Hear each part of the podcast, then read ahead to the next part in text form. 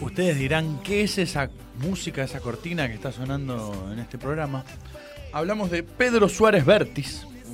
Y es el compositor, y el, o sea, el autor obviamente, de la canción de los Juegos Panamericanos 2019. Mm. Pedro Suárez Vértiz es peruano, un cantautor medio de pop, ustedes podrán darse cuenta.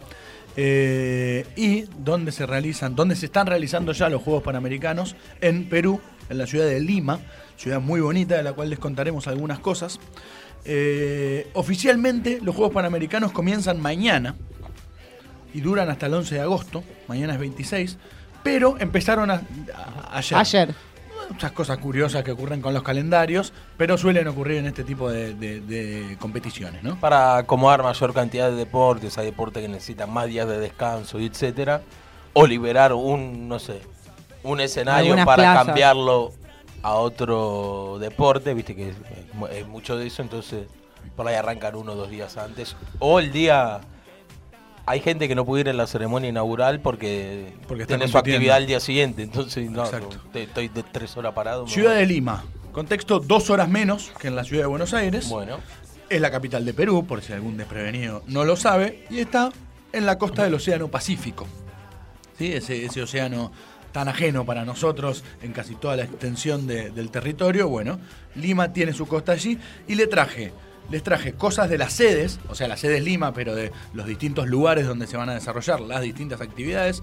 Le traje un poquito de información de la Villa Panamericana, donde se alojan eh, los deportistas, y le traje información de los bares de Lima. Ah, Me encanta. ¿fuiste a Lima? ¿No? ¿Fuiste alguna vez? No, pero. No, pero hay que estar siempre preparado porque por ahí tenés que ir Claro. de casualidad y Yo ya sabes dónde ir visito escabiar. alguna ciudad, de, de- de- de cualquier lado que vaya, de la provincia de Buenos Aires, de la Argentina, o si tengo la suerte de ir a otro país, pongo bares donde se escuche música rock, por ejemplo. De hecho, en, en tu mismo barrio hace lo mismo. Lo mismo. No, no, No, cambia. eso los conozco muchos.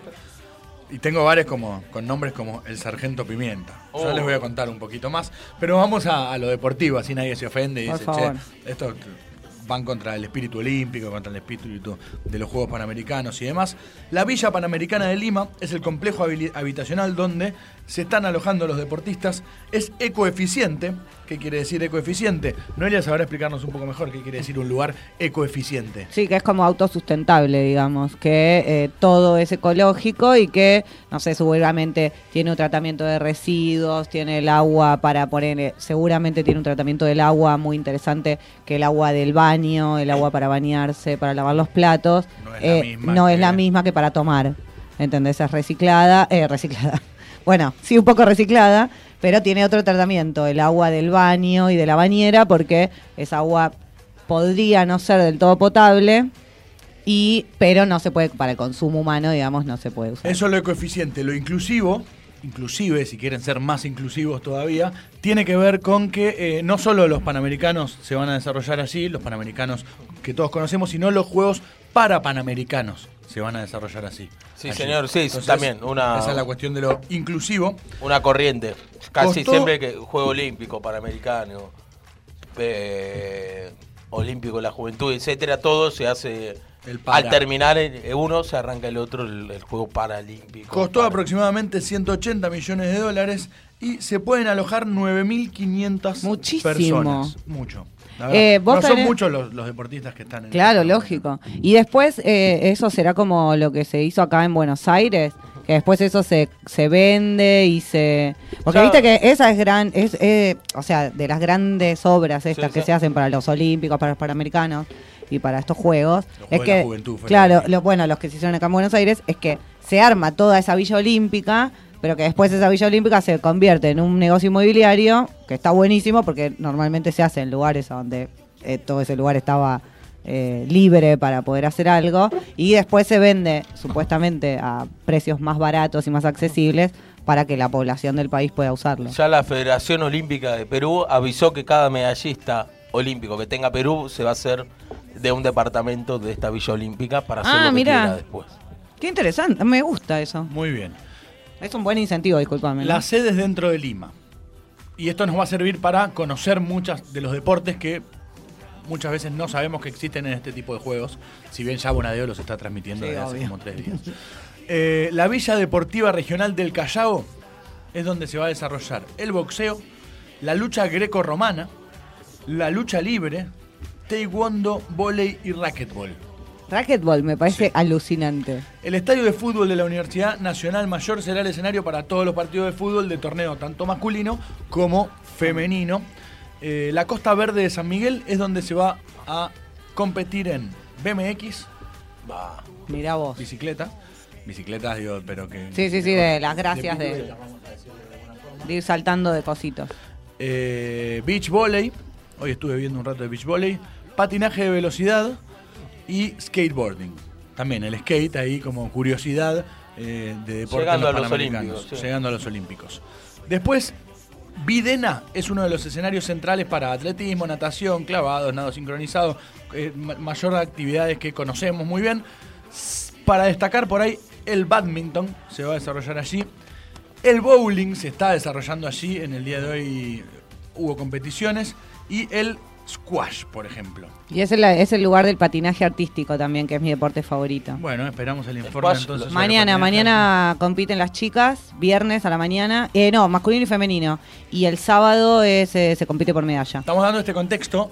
Luego vamos a tener eh, otro segmento, otro capítulo en este mismo programa en el que vamos a, eh, a dar otra, otro tipo de informaciones que tiene que ver con la delegación argentina y algunas actividades y algunas cuestiones históricas. Squash está- se está jugando en este momento. Sí, señor. ¿Y, empezó el No, handball. no, porque justo me, lo- me- me cambiaron la imagen y ahora hay handball también al Porque mismo también tiempo. están jugando las chicas de handball ahora. Bueno, es esta, esta La garra. de Bonadeo, ¿no? Bueno, lo de la garra, ahí quiero decir un poco algunas cosas. Uh, Tenemos que parar un poco de poner siempre esos apodos Ah. épicos y, y- e inmensos para cualquier equipo eh, que, que desarrolle una actividad y que lleve los colores de A mí me encanta, pero la garra. eh, Hoy escuché los Pumas y las Pumas. Las chicas de rugby Pero son las que Pumas. los Pumas no es sabía. histórico ese, ese, ese Bueno, apodo. pero tenemos los jaguares también. Tenemos, Pero, ¿qué más tenemos? Los leones, las leonas. vas en contra del marketing. Claro. El ¿Qué, nombre, qué, qué- qué le quiere poner el, el, el tero? Las panteras. El tero. Ah, Tenemos la las panteras. argentina de handball femenino. No, El oso- las chicas de, el oso de dormilón, son ¿qué las panteras. Panteras, las sí, las de panteras. ¿Y, lo- y chicos bolsito. no tienen? Mm, Me parece que no, ¿no? No, no, no recuerdo no me en este momento. pero me encanta. A mí me encanta que definirlos con, eh, No, con no, ese nombre. nombraste un deporte que está medio en el medio de una, de una polémica. ¿Cuál? Eh, el boxeo. Por lo Sí. que ha pasado en los últimos, Sí. En los últimos días con dos fallecimientos. Uno aquí en Argentina, aquí. en una pelea que se transmitió de hecho por Teis Sports Santillán. con un boxeador Santillán que en medio de mientras estaban dando el resultado del veredicto de la pelea eh, y algunas tarjetas lo daban como ganador y otras tarjetas lo daban como, como empate el jugador el boxeador producto de un golpe que sufrió en la cabeza se empezó a desmayar eh, y en el día de ayer perdió la, la vida Sí, Eh, fue una. de- después, sí, mal armada por el manager, peleó con un rival dos categorías superior y etcétera. Pero pasó y hace- había peleado hace muy poco. A veces en en el boxeo, sobre todo a estos niveles que son, si bien son profesionales, son casi amateur, porque la Federación Argentina de Boxeo es un desastre. eh, ponen en vía a los boxeadores por 7 mil pesos. Bueno, pero eso, eso pasa en Argentina, pero hacía dos días atrás sí. había pasado en una competencia un poco mayor. Sí, Eh, pero no son casos iguales tampoco. No, no, no, no son casos iguales, pero justo se da que en menos de una semana eh, ten- ten- tenés dos casos de muerte. En el Coliseo Eduardo Divos, todas cuestiones eh, que ocurren en la ciudad de Lima. El básquet y el 3x3. El 3x3 es un, Lo usaron una, acá, una adaptación para- del básquet, exacto, lo hemos hablado en su momento. Después en el complejo deportivo Villa María del Triunfo, hockey, rugby de, de siete jugadores, tiro con arco, béisbol, pelota vasca, softball, etcétera. ¿Puedo hacer una aclaración del tema hockey? Por supuesto. Bueno, el hockey no se va a televisar hasta las semifinales, Eso es muy curioso. ¿Por qué? por decisión de la televisación.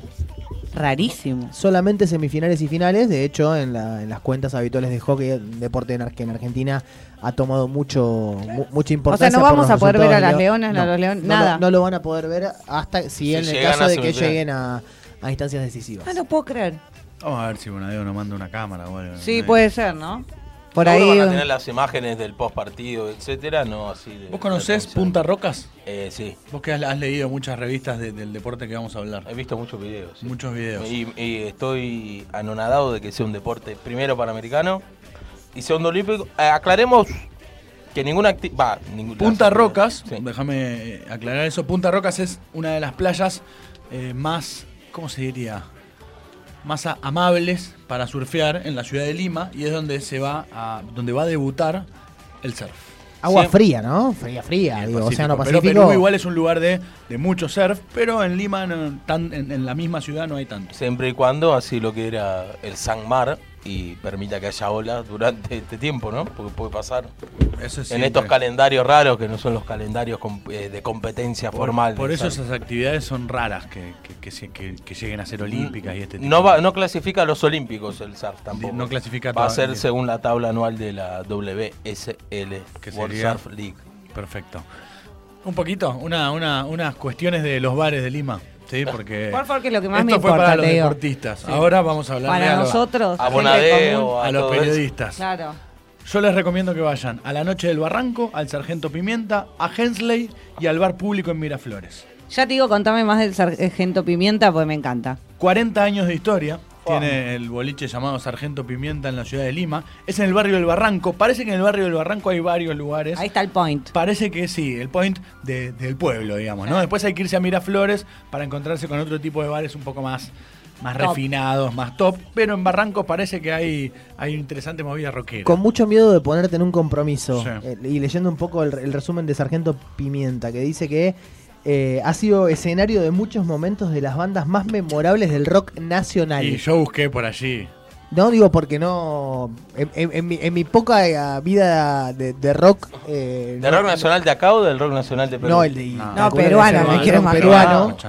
Rock peruano. Rock peruano. Porque ¿qué? yo los reveo a los enanitos verdes en Sargento Pimienta. Seguro, los Lo auténticos reveo, ¿eh? decadentes. Bueno, no, hay una historia que, que- que- que tiene más de cuatro décadas, que es la historia de la- lo que se dice fue la primera banda de punk de la historia, que fueron los Psychos, ¿no? ¿Verdad? Y que fueron, pero no, no tocaron en ninguno de estos lugares porque fueron eh, mucho anteriores, la verdad. Pero no, no, la verdad que yo ahora ya enseguida no puedo decirte ninguno, puedo buscarte alguno. No, no, A- te, te a lo, te lo Lívido, dejo. Lívido, por ejemplo, es una banda que, que tuvo su proyección internacional. Grinder, Trémolo, mucho heavy metal también en Perú. Pero bueno, eh, esto- y esto, en este tipo de lugares actúan ellos. Eh, todos los que trajimos, La Noche del Barranco, Sargento Pimienta, Hensley, tienen bandas en vivo. Porque Ah. esos son en el Barranco, en, en este ¿Qué lugar. te que darán ahí en los les bares? recomiendo a de- todos. Para comer, Martín. Pisco. No, para comer, dijo. Para comer. Ah. Eh, Ceviche no creo. Oh, qué rico un ceviche. La comida peruana es. Está riquísimo. y- este es el debate: ¿ceviche es peruano o chileno? No, es Ay, peruano. Como el pisco, ese es el que come el Acá debate vamos a bancar a. Perú en la que sea. Sí, es peruano, es peruano. Sí. Salvo el Chelo Díaz, el resto es todo peruano. Hay mucha mucha fusión peruano-japonesa en la comida. me gusta. Y es muy rica. Acá hay. Claro, por favor. Eh,